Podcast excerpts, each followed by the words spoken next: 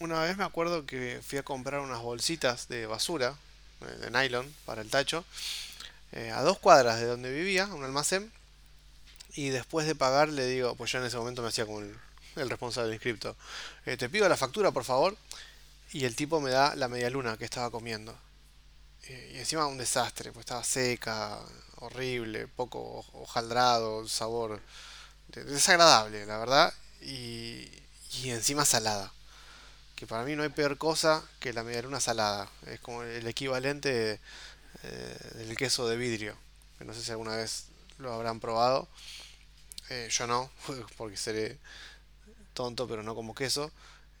Pero eh, existe, es un queso mu- muy, muy consumido y bueno, de hecho tiene la mayor tasa de fallecimientos del país.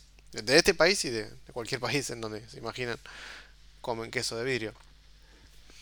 Ahora otra vez la, la palabrita taza. Qué loco, ¿no? Me hace acordar a cuando tomaba el café con leche de chiquito, mientras miraba a Migobios.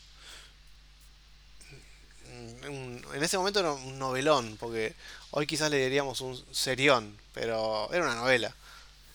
En aquel entonces a todos se le decía novela y no había temporadas. Estaba un año nomás. Y a lo sumo, ¿el año que viene sigue? Sí, sigue. O no, no sigue, ya terminó. No, no había eso de temporada uno temporada dos Y me acuerdo que el final de, de las novelas, bueno, era importantísimo porque era un día fijo y vos tenías que estar ese día y si no te lo perdías y, y chau, nunca más lo veías. No había forma de recuperar un final.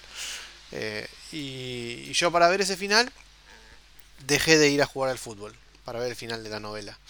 Eh, y bueno, me fue, fue una decisión pésima porque no me acuerdo cómo fue ese final, ni tampoco progresé en el fútbol.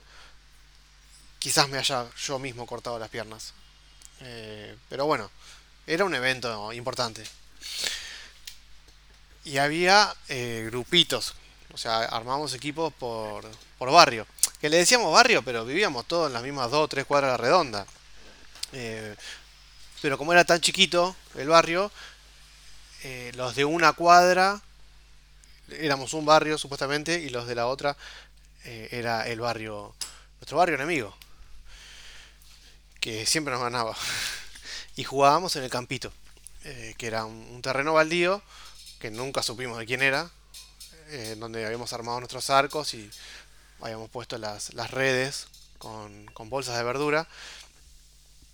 Y bueno, un día vino el dueño y nos sacó cagando y lo vendió, hizo departamentos, duplex, divinos, pagaban re poco de expensas, eh, pero bueno, se nos fue la cancha.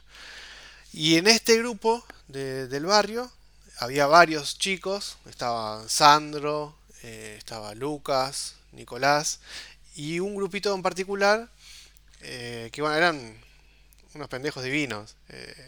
Estaban Arielito, que decía que era arquero, eh, Jorge, que decía que era arquero, y Ramiro, que era arquero, pero decía que era mediocampista. Nene con muchos quilombos. Eh, y un, era un equipo con una tasa de penales de 3 por partido. Por estos dos boludos que agarraban la pelota con la mano. Eh, y eran todos gol. Porque el tarado Ramiro salía corriendo hasta la mitad de la cancha, gritando que a él nadie le podía decir qué podía hacer y qué no podía hacer. Eh, estuvieron en el noticiero una vez. Eh, me acuerdo que nadie podía creer que, que fueran de verdad los pibitos. Y yo les decía Deportivo Boludo. Eh, era un nombre así con, con mucho cariño que les había puesto. Y eso que yo era del equipo también.